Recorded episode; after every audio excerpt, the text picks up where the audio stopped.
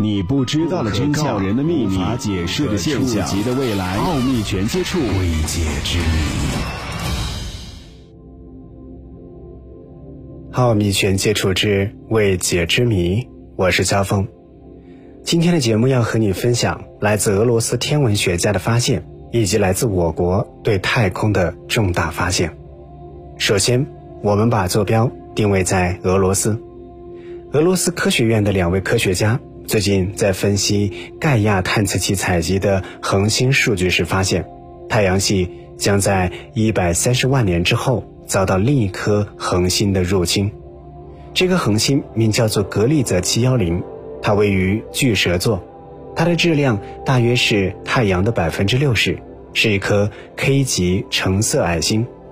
格利泽七幺零距离地球有六十二光年，但一百三十万年后。它将来到距离太阳只有零点零六五光年的地方，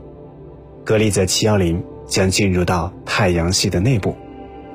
而在分析了格利泽七幺零未来可能给太阳系带来的影响之后，两位天文学家发现情况也许不算太坏。一百三十万年，如果人类还存在，将有机会观赏到彗星频繁地出现在夜空当中。计算结果显示。那个时候，彗星的出现频率大约会是增加到一年十几颗，而格利泽七幺零给太阳系带来的影响将持续到大约一百万年时间。这个研究的意义实际上在于用数据证明恒星之间的近距离靠近是可能且经常发生的。这样的事可以发生在未来，也可以发生在过去。我们的太阳系过去也曾经被另外的恒星影响。两位天文学家的分析结果显示，大约二百八十多万年前，也曾经有一颗恒星进入过太阳系，来到了距离太阳仅仅零点二光年的地方。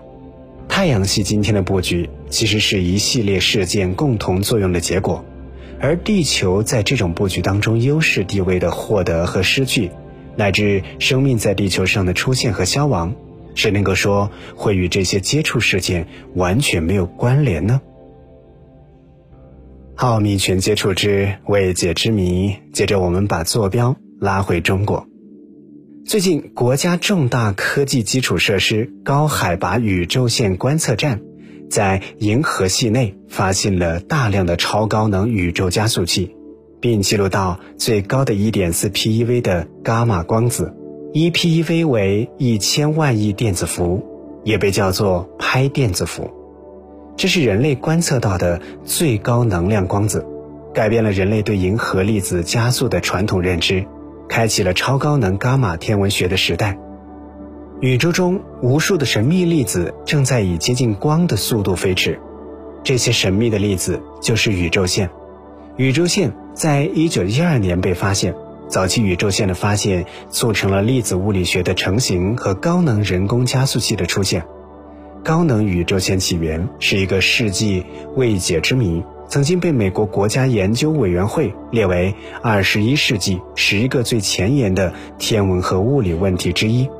高海拔宇宙线观测站是以宇宙线观测研究为核心的国家重大科技基础设施，位于四川省稻城县海拔四千四百一十米的海子山，占地面积大约一点三六平方公里。高山实验能够充分利用大气作为探测介质，在地面进行观测。探测器规模可远大于大气层外的天基探测器。由于超高能量宇宙线数量稀少，这是唯一的观测手段。高海拔宇宙线观测站是由五千一百九十五个电磁粒子探测器和一千一百八十八个缪子探测器组成的一平方公里地面簇射粒子阵列。七万八千平方米切伦科夫探测器，十八台广角切伦科夫望远镜交错排布组成的复合阵列。高海拔宇宙线观测站采用这四种探测技术，可以全方位、多变量的测量宇宙线。这一次的成果开启了超高能伽马天文学时代。一九八九年，亚利桑那州惠普尔天文台的实验组。成功的发现了首个具有零点一 TeV 以上的伽马辐射的天体，一 TeV 等于一万亿电子伏，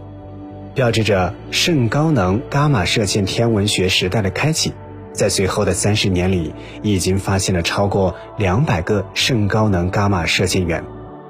直到二零一九年，人类才探测到首个具有超高能伽马射线辐射的天体。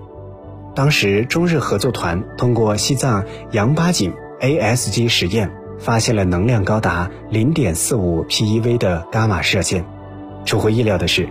去年仅基于二分之一规模的高海拔宇宙线观测站，不到一年的观测数据，就将超高能伽马射线源数量提升到了十二个。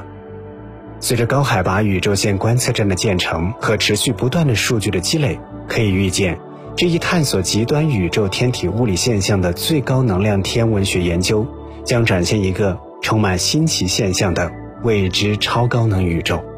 奥秘全接触之未解之谜，想收听更多的节目录音，欢迎关注和订阅我们的节目。我们下期节目再会。